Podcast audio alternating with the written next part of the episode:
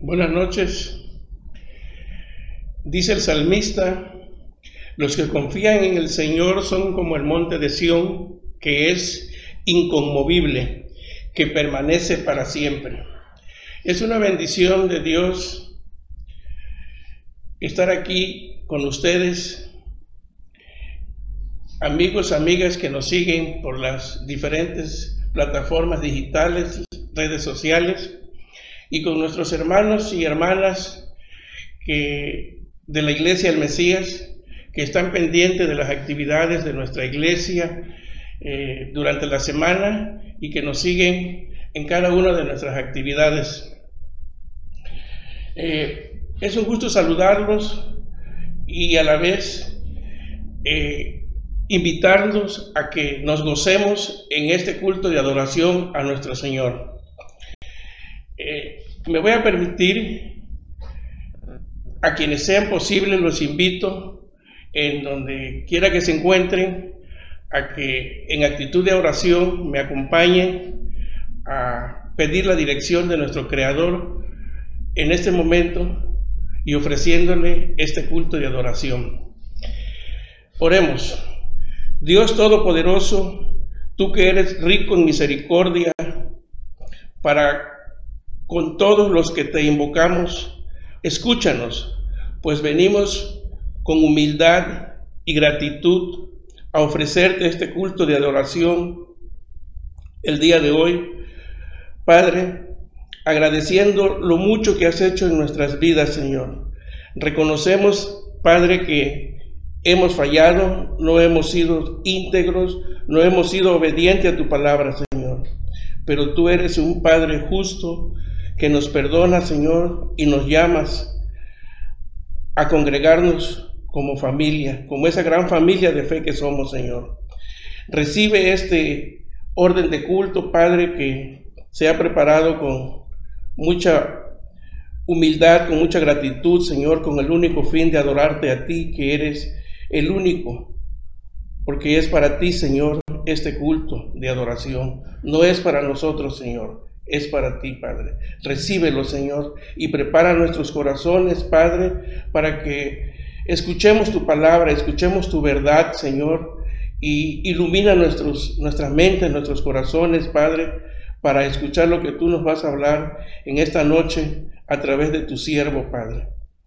Úsalo, Señor, como un instrumento, Señor, para recordarnos tu, verdad, Señor. De igual manera, Señor, recibe estas alabanzas que se van a entonar en tu nombre, Señor, para glorificarte y honrarte, Señor. Perdona nuestras ofensas, Señor, perdona nuestros pecados, Padre. Perfecciona nuestro presente, Señor, y guíanos a la meta que tú tienes trazada para cada uno de nosotros, Señor. En Cristo Jesús, amén. Los invito a que me acompañen y abran sus Biblias y leamos juntos el Salmo número 34. Dice la palabra del Señor, mirad, bendecid a Jehová, vosotros todos los siervos de Jehová, los que en la casa de Jehová estáis por las noches. Alzad vuestras manos al santuario y bendecid a Jehová. Desde Sión te bendiga Jehová, el cual ha hecho los cielos y la tierra.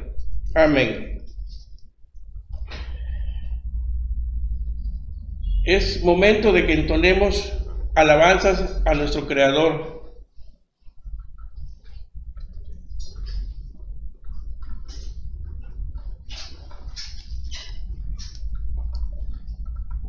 Buenas noches.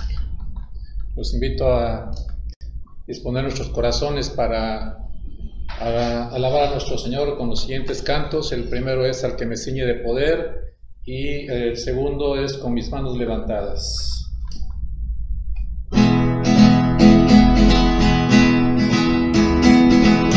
Al que me ciñe de poder, al que de mi victoria es, solo a él alabaré,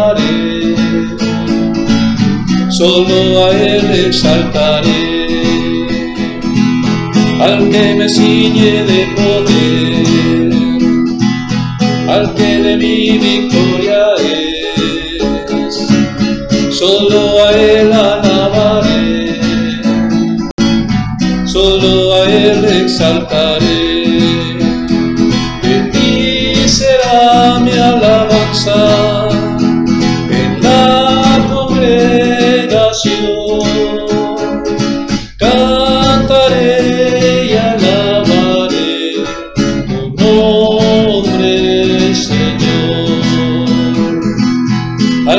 me de poder, al que de mi victoria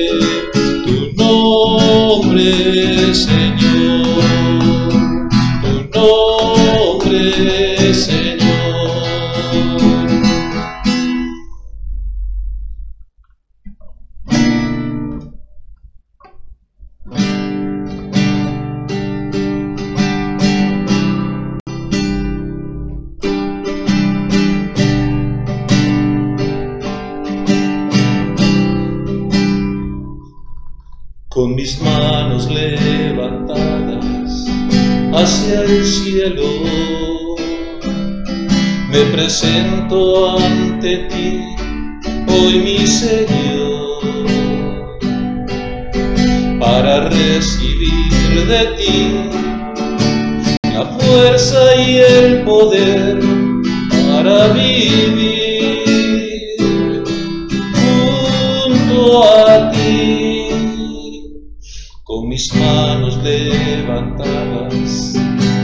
hacia el cielo. Me presento ante ti, hoy mi Señor, para recibir de ti la fuerza y el poder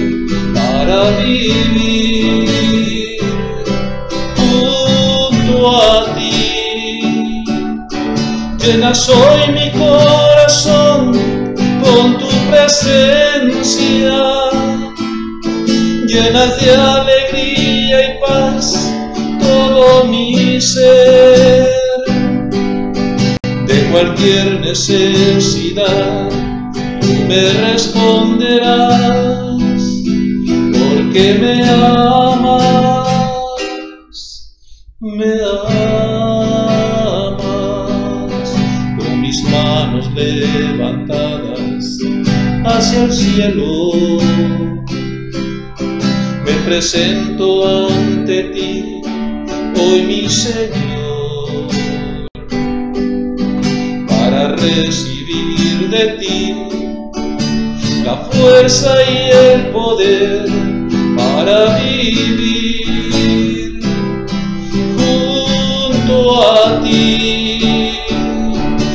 Llena soy mi corazón con tu presencia, llenas de alegría y paz todo mi ser. De cualquier necesidad tú me responderás, porque me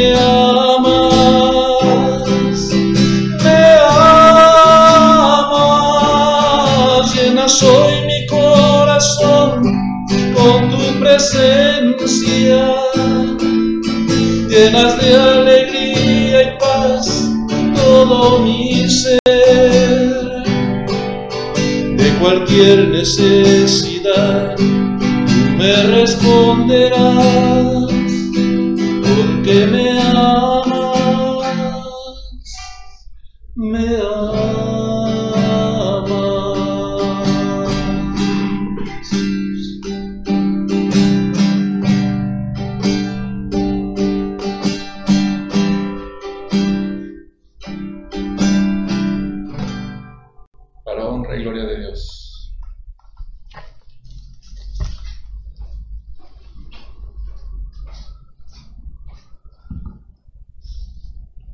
Hermanos. Dios bendiga la vida de nuestro hermano y como bien decía la alabanza que acabamos de entonar, Él nos responde en cualquier momento y llena nuestro corazón de esperanza. Y en, este, en esta hora de la tarde yo los invito a que abramos ese corazón para que nos llene de esperanza y nos dé esa iluminación. Y me acompañen a leer en el libro de Job, capítulo 40, del versículo 1 al 24, que es la lectura bíblica en la cual estará basado el mensaje que traerá esta tarde, que nos hablará, nuestro Señor por medio del presbítero Óscar Santa Cruz Olivares. Job 40, 1, 24.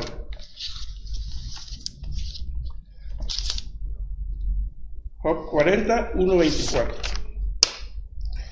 Dice la palabra del Señor. Además respondió Jehová a Job y dijo, ¿es sabiduría contender con el omnipotente?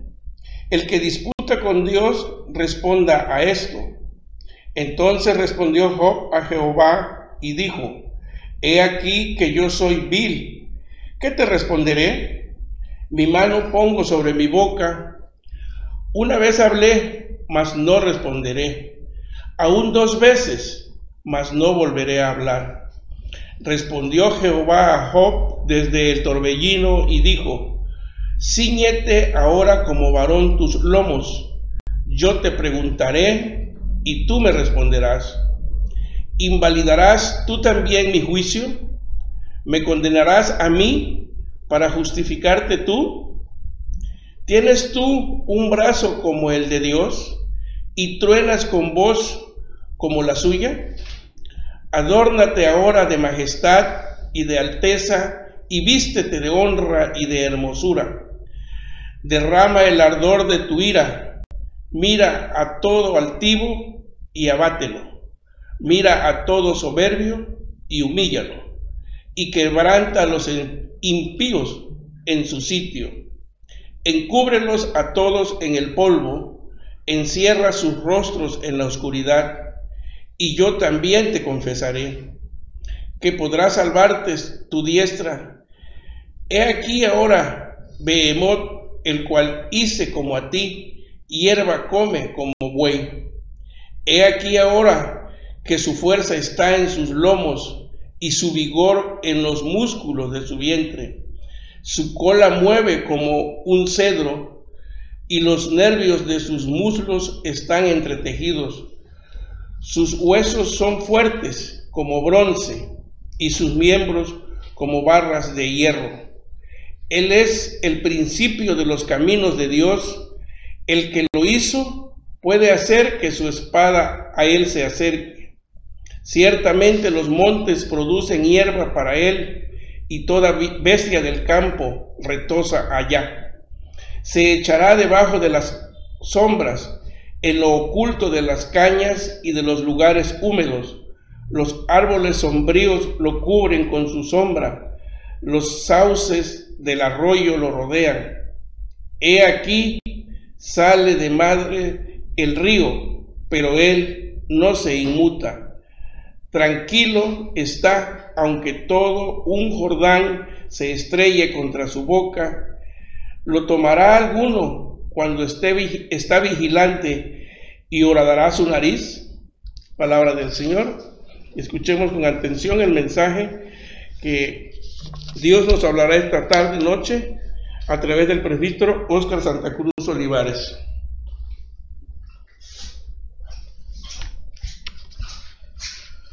Vamos a orar. En primer lugar, en este momento queremos poner en las manos de Dios a todas las familias de la iglesia, pero también a todas las familias que están sufriendo a causa de la pandemia.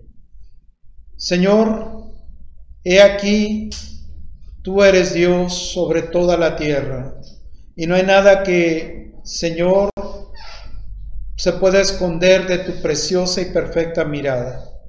Por eso, como hombres, venimos delante de ti a suplicarte tengas de nosotros misericordia y sobre todo, Señor, seas propicio con las familias de aquellos que están, Señor, pasando una situación difícil a causa del virus, Señor, que se ha propagado por todo el mundo y también por aquellas familias han perdido algún ser querido a causa de la pandemia.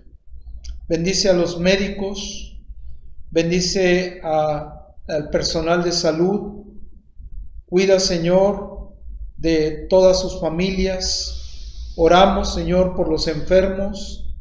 Pedimos tu misericordia y tu gracia, porque tú eres el Dios de la vida, el Dios de Abraham, de Isaac y de Jacob, que en labios de nuestro amado Salvador Jesucristo expresó Dios es Dios de vivos y no de muertos. Así confesamos y así creemos que dependemos absolutamente de ti, de tu soberanía y de tu santidad para vivir. Te entregamos nuestro ser como una ofrenda grata delante de ti y nuestra meditación en el nombre glorioso de Jesucristo. Amén. Hoy vamos a hablar acerca de la majestad o la grandeza de Dios. Y este mensaje está basado en Job 40 y 41. Ese es el título del mensaje. Y quiero leer una cita de Karl este teólogo famoso del siglo XX. Dijo, Dios es Dios, pero es Dios para el mundo. El mundo es el mundo, pero es amado por Dios. Dios se encuentra con el mundo en Jesucristo. En ninguna otra persona hay salvación y no hay otro mediador entre Dios y los hombres, sino solamente Jesucristo hombre. Dios es Dios, pero es Dios para el mundo. Dios le preguntó a Job, como vimos la semana pasada y adelantamos los primeros cinco versículos, si quería seguir este debate pero Job en ese momento se quedó callado. Este primer encuentro con Dios lo ha dejado totalmente anonadado, lo ha dejado sin fuerzas. El contemplar la, la, majestad de Dios es como un anhelo constante porque siempre quieres más, estar con Él, más de su grandeza, más de su poder, de su presencia, de su justicia. Cuando estás en oración, en contemplación de Dios, quieres más de su santidad y de su amor. Y ahí está la majestad y la grandeza de Dios. El primer punto, la siguiente diapositiva, la grandeza de Dios está en su justicia. Y dice el versículo 6, respondió Jehová a Job desde el torbellino, desde la tormenta. Y es muy interesante porque aquí de los versículos 6 al 14, Dios le hace una propuesta a Job y después le hace otra propuesta. Pero esta primera propuesta tiene que ver con la justicia. Y Dios le ofrece a Job sentarse en su trono. Bueno, ya que tú, dice el versículo 7, Cíñete ahora como varón tus lomos, prepárate. Yo te preguntaré y tú me responderás. ¿Quién es quién? Parece una ironía. Dice, pero ¿quieres sentarte en mi trono? ¿Invalidarás también tú mi juicio, hombre? ¿Me condenarás a mí para justificarte tú? ¿Tienes tú un brazo tan fuerte como el de Dios y truenas con voz como la suya. Dice el versículo 10, adórnate ahora de tu propia majestad y de alteza y vístete de honra y de hermosura, Job. Y por favor, si vas a juzgar, derrama el ardor de tu ira y mira todo altivo y abátelo si es que puedes Mira a todo soberbio y humíllalo. Si te das cuenta que el énfasis es en todo, al todo, altivo, a todo soberbio, quebranta a los impíos en su sitio, encúbrelos a todos en el polvo, encierra sus rostros en la oscuridad y dice Dios irónicamente, yo también te confesaré ¿qué podrá, qué podrá salvarte tu propia diestra?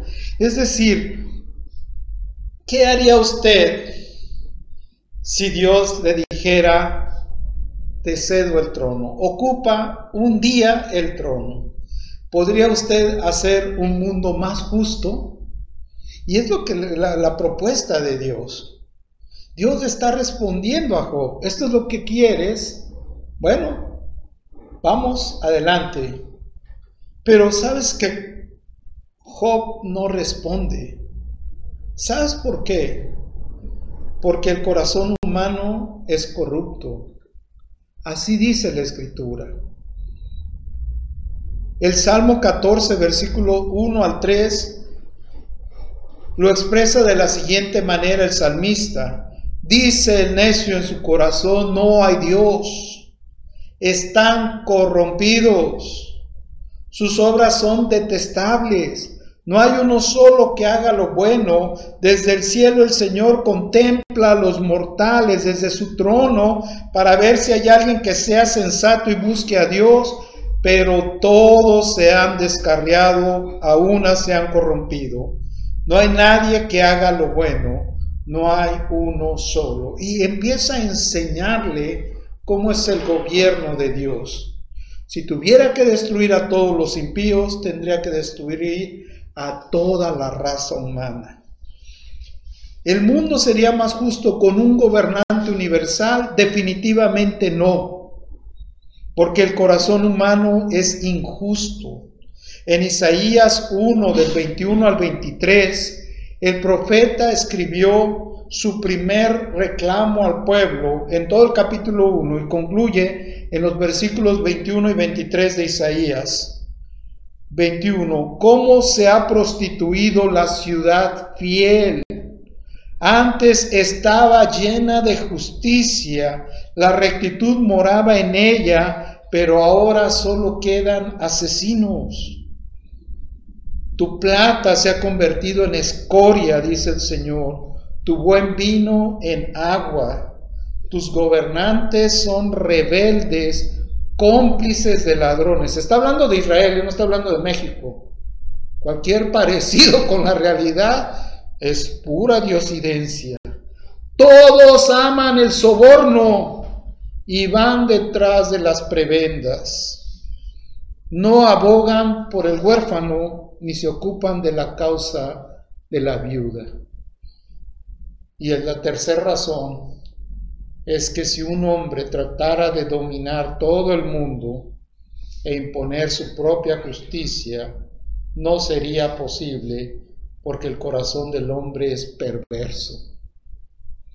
En Romanos 1, 28 a 32, el profeta escribió, además, como estimaron que no valía la pena tomar en cuenta el conocimiento de Dios, Dios a su vez los entregó a la depravación mental para que hicieran lo que no debían de hacer se han llenado, dice, de toda clase de maldad y perversidad, avaricia y depravación.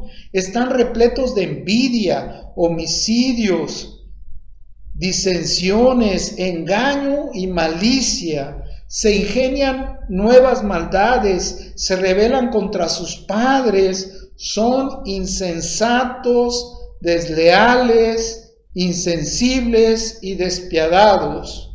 Y concluye Romanos 1:32, saben bien, no ignoran, que según el justo decreto de Dios, quienes practican tales cosas merecen la muerte. Sin embargo, no solo siguen practicándolas, sino que incluso aprueban a quienes las practican. Este es el colmo de la depravación. ¿Y en qué se basa esta decisión de, Dios? Pues decirle a Job, mira, si un ser humano gobernara el mundo, sería una justicia totalmente parcial, totalmente corrupta y pervertida. Porque Dios le dio libertad al ser humano para pecar? Y así lo hemos hecho se produjo esta gran distancia entre Dios y el hombre desde el Edén. Y esta tragedia de la cual no hemos podido salir por mucha ciencia, tecnología, redes sociales e instituciones creadas por el hombre. O díganme para qué sirven los reclusorios. Romanos 5:12 dice, por tanto, como el pecado entró en el mundo por un hombre, se refiere a dar, y por el pecado la muerte espiritual, así la muerte pasó a todos los hombres por cuanto todos pecaron. Y ahí resalta Dios su justicia en contraste con nuestras maneras torcidas de entender la justicia. Dios es grande en cuanto a su justicia. Y en segundo lugar, la siguiente diapositiva, Dios es grande en su gobierno. Y aquí reta a Job a le pregunta, ¿qué vas a hacer tú con Behemoth y con Leviatán? Behemoth representa el mal en la tierra y, este animal es, es, como un animal mitológico muy parecido o es eh, el hipopótamo pero exaltado de una manera eh, como poesía, ¿verdad? Dice en el versículo 15, he aquí ahora Behemoth, el cual hice como a ti, o sea, fue creado, hierba come como buey, he aquí ahora que su fuerza está en sus lomos y su vigor en los músculos de su vientre, su cola mueve como un cedro y los nervios de sus muslos están entretejidos, sus huesos son fuertes como bronce y sus miembros como barras de hierro. Él es el principio de los caminos de Dios. Y mira, dice, el que lo hizo, Dios puede hacer que su espada a él se acerque, tú no. El hombre no puede matarlo. El hombre no lo puede dominar. Es muy difícil matar a un hipopótamo que un hombre con su propia mano lo trate de matar. Pero sabes, Dios creó una bacteria que se llama anthrax, un virus, y eso es lo que mata a los hipopótamos. Tampoco esta fiera puede desafiar a Dios aunque sea libre. Luego dice, tranquilo está, aunque todo un Jordán se estrelle contra su boca. Y, dice, ¿lo tomará alguno cuando está vigilante y llorará su nariz? Por supuesto que no. Luego en el capítulo 41 habla de otro ser, de otro animal mitológico que es un cocodrilo, tiene todas las características de un cocodrilo y es la segunda prueba que le pone Dios a Job. Sacarás tú al leviatán con anzuelo. Si te, si te sientas en mi trono, podrás tú sacar al leviatán con anzuelo o con cuerda que le eches en su lengua. Pondrás tu soga en sus narices y horadarás con garfio su quijada. Multiplicará el ruegos para contigo y te hablará en lisonjas. Hará pacto contigo para que lo tomes por siervo perpetuo ¿Jugarás con él como con un pájaro o lo atarás para que jueguen tus niñas? ¿Harán de él banquete los compañeros y lo repartirán entre los mercaderes? ¿Cortarás tú con, con cuchillo su piel o con arbón, arpón de pescadores su cabeza? Pon tu mano sobre él y te acordarás de la batalla y nunca más volverás ahí. He aquí que la esperanza acerca de él será burlada, porque aún a su sola vista se desmayarán. Leviatán representa el caos en la tierra, el cual es un animal que el hombre no puede matar con sus propias manos, porque simplemente, como dice aquí, su presencia infunde temor. Por alguna razón que Job ignora, es necesario que existan estas criaturas salvajes. Hay un Dios que se encarga de ellas y solamente Dios las puede domar. Concluye el poema en el capítulo 41, versículo 32, en pos de sí hace resplandecer la senda que parece que el abismo es cano.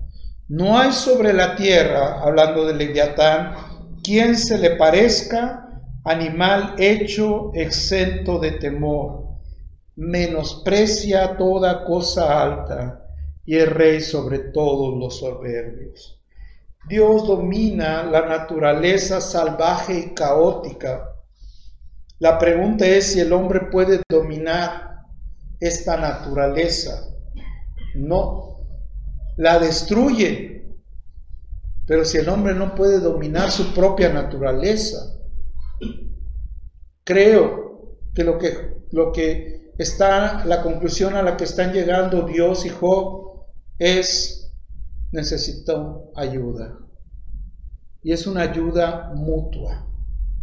Dios necesita de Job y Job necesita de Dios. ¿En qué sentido Job y todos los hombres necesitamos de Dios? Mire cómo un pequeño virus ha cambiado nuestro estilo de vida. Todo el mundo ha cambiado. Y hay quienes viven perpetuamente en esta crisis. Job vivió una crisis, está viviendo una crisis. Y ahora Dios le está hablando. Y a través de esta palabra que está recibiendo, está siendo limpiado. Por primera vez Job está viendo las cosas como las ve Dios. Y Dios invita a Job a participar en su obra. He aquí la buena noticia de la cual habla el Evangelio en el capítulo 3 del Evangelio de Juan, Jesús se entrevista con Nicodemo y en el versículo 3 le dice así de entrada, de cierto, de cierto te digo que el que no naciere de nuevo no puede ver el reino de Dios. Y entonces Nicodemo se pregunta, ¿cómo puedo nacer de nuevo? ¿Cómo puedo cambiar esta naturaleza que también en mí es salvaje y caótica? Y el versículo 5, Jesús le respondió, de cierto, de cierto te digo, que el que no naciere del agua y del espíritu no puede entrar en el reino de Dios. Y aquí la palabra agua no se refiere al bautismo, se refiere a la limpieza. Y se refiere a que solamente podemos entrar en el reino de Dios si Dios nos limpia, que solamente podemos llegar hasta el trono de su gracia estando limpios por la sangre del Cordero Redentor. Y no podemos ver el reino de Dios si no somos purificados con el agua, con el lavamiento de la sangre del Cordero. Y también dice que una vez que estamos limpios, no solamente basta con estar limpios, sino hay que llenar lo que se ha vaciado con la presencia poderosa del Espíritu Santo, toda la mugre que es echada afuera, toda esa vieja naturaleza transformada y llenada por el poder del Espíritu Santo.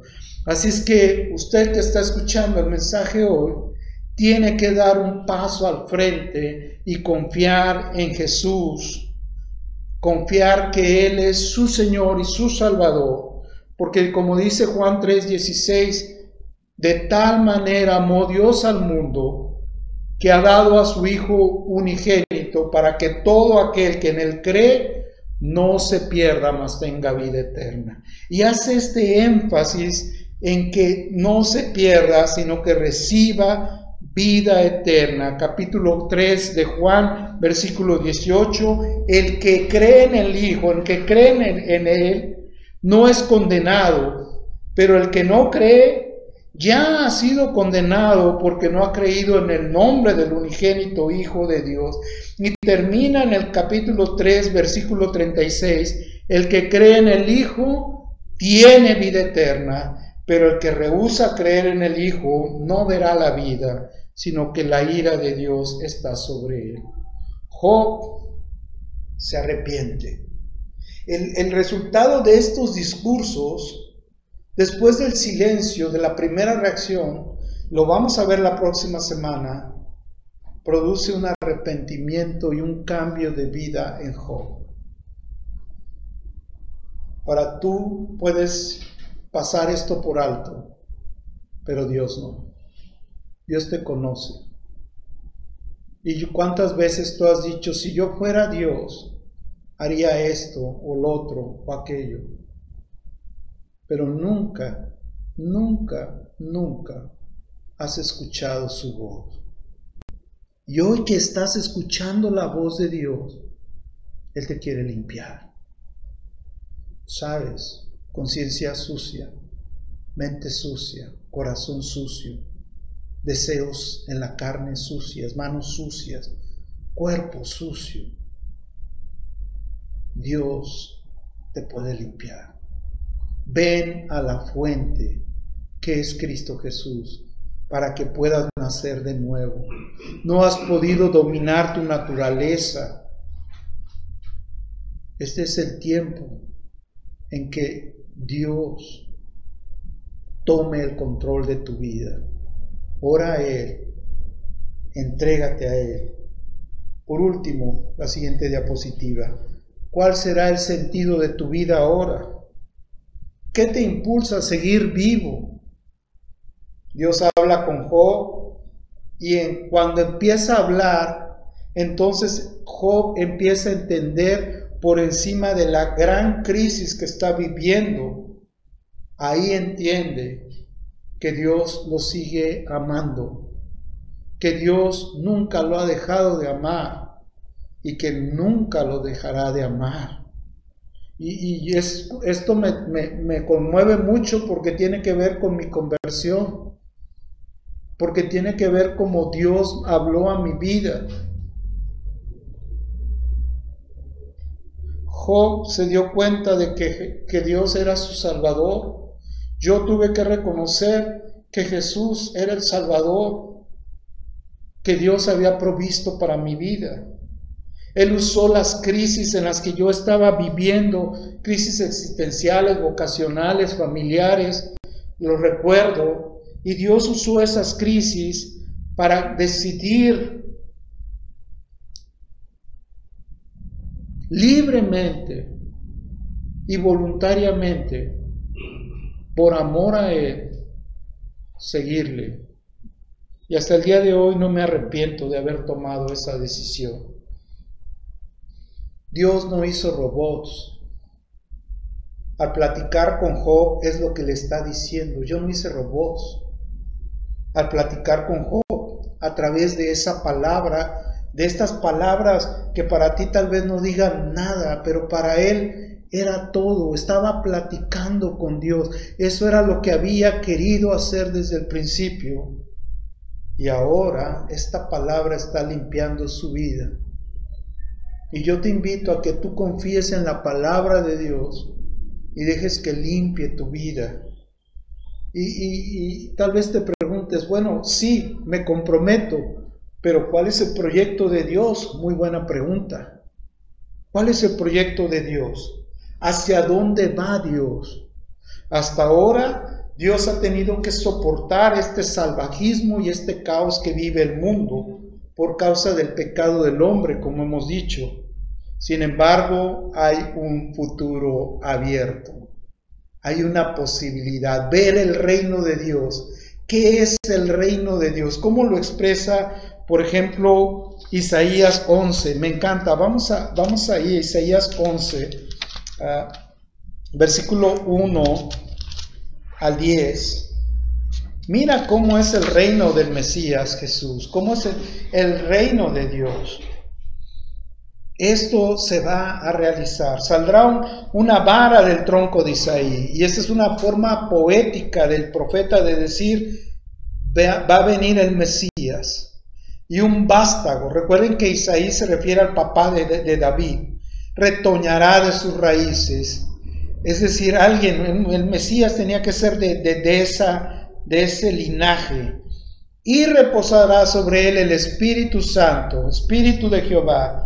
Y estas son las características del Espíritu Santo, sabiduría, inteligencia, consejo, poder, conocimiento y temor de Jehová. Y el Espíritu le hará entender diligente en el temor de Jehová. Este hombre no juzgará según la vista de sus ojos, ni arguirá por lo que oigan sus oídos, sino que juzgará con justicia a quienes, a los pobres en primer lugar, y arguirá con equidad por los mansos de la tierra. Bienaventurados los pobres, porque de ellos es el reino. Bienaventurados los mansos, porque ellos heredarán la tierra. Y herirá la tierra con la vara de su boca, y con el espíritu de sus labios matará al impío. Aquellos que acepten la palabra de Dios serán salvos, pero el que no crea en él, entonces ya ha sido condenado porque no ha creído en el nombre del unigénito Hijo de Dios. Y será la justicia cinto de sus lomos y la fidelidad ceñidor de su cintura. Aquí viene el paraíso. Aquí se acaba ese caos y ese salvajismo. Aquí es como un mundo ideal para los niños. No sé, yo tengo, tenía mis hijos y siempre los estaba cuidando que no se cayeran, que no fueran a salir, que no se, se bajaran de la banqueta. En fin, siempre andas cuidando a tus hijos. Que no les pase nada malo. Y, yo te invito, medita Isaías 11, versículo 6, porque este es el proyecto de Dios al que está invitando a Job a unirse. Morará el lobo con el cordero y el leopardo con el cabrito se acostará. El becerro y el león y la bestia doméstica andarán juntos y un niño los pastoreará. La vaca y la osa pasarán, sus crías se echarán juntas y el león como el buey comerá paja y el niño de pecho jugará sobre la cueva del áspid y el recién destetado extenderá sus manos sobre la caverna de la víbora, y no, darán, no harán mal ni dañarán en todo mi santo monte, en el lugar donde yo moro, porque la tierra será llena del conocimiento de Jehová, como las aguas cubren el mar.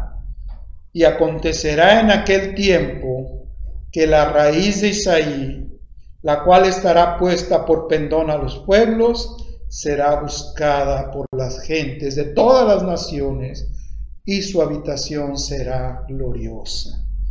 Así es que Dios no acepta estas religiones, ideologías o dogmáticas de la retribución o de la prosperidad. Eso es lo que hace a Behemoth y a Leviatán ser tan poderosos y tan caóticos. Ellos no tienen la última palabra. Han quedado silenciados sus amigos de Job con todas estas ideas. Y ahora Dios baja abraza a su hijo, lo ama, lo besa y le dice, aquí estoy, sé limpio. Y me recuerda mucho cómo Jesús trataba a las personas. El que me ha visto a mí, ha visto al Padre. Porque yo las, las obras del Padre son las que hago. Así es que yo te invito a confiar en Jesús. Yo te invito a que te unas al proyecto de Dios en esta noche. Piénsalo. Piénsalo en esta noche. La próxima semana vamos a ver el fin de este libro y tú vas a ver cómo es un hombre sabio, cómo vive un hombre sabio. Oramos, gracias Dios por tu palabra, gracias por revelarnos tu amor. Recibe nuestra adoración en estos momentos y las personas que necesitan, Señor, escuchar el mensaje y en este momento necesitan esperanza, yo me pongo en su lugar, Señor, y oro por ellos, Padre. Así como Cristo se, pone, se puso en nuestro lugar, nosotros en estos momentos intercedemos por toda tu iglesia. En medio de la tormenta, Dios trajo paz a este hombre. En medio de nuestras tormentas, creemos, Espíritu Santo, que tú traerás paz a tu pueblo. En el nombre de Jesús. Aleluya. Amén. Cantemos al Señor.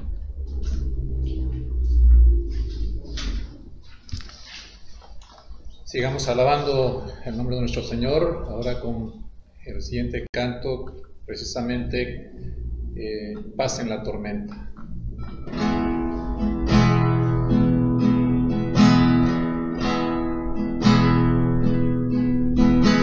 Cuando lloras por las veces que intentaste y tratas de olvidar las lágrimas que lloraste. Solo tienes pena y tristeza, el futuro incierto esperas, puedes tener paz en la tormenta. Muchas veces yo me siento igual que tú. Corazón anhela algo real. El Señor viene a mí y me ayuda a seguir en paz en medio de la tormenta. Puedes tener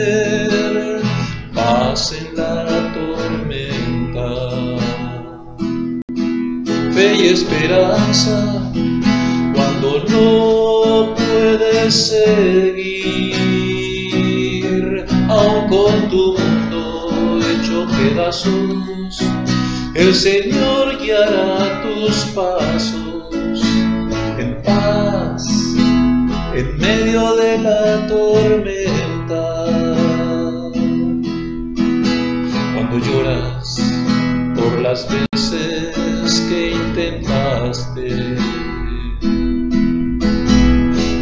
de olvidar las lágrimas que lloraste.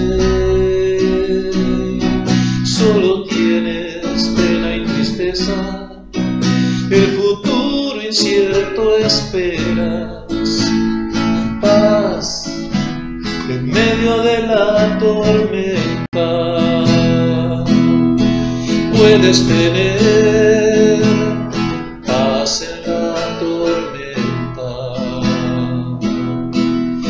esperanza cuando no puedes seguir aún con tu mundo hecho pedazos. El Señor guiará tus pasos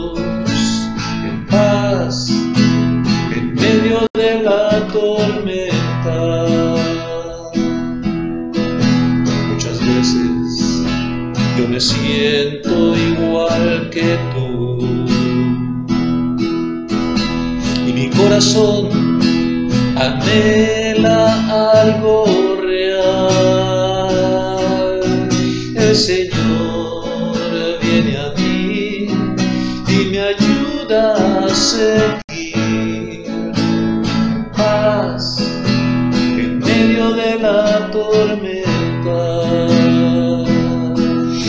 puedes tener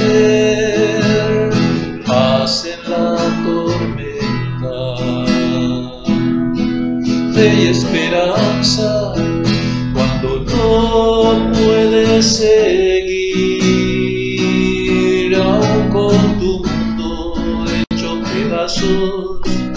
El Señor guiará tus pasos en paz en medio de la tormenta.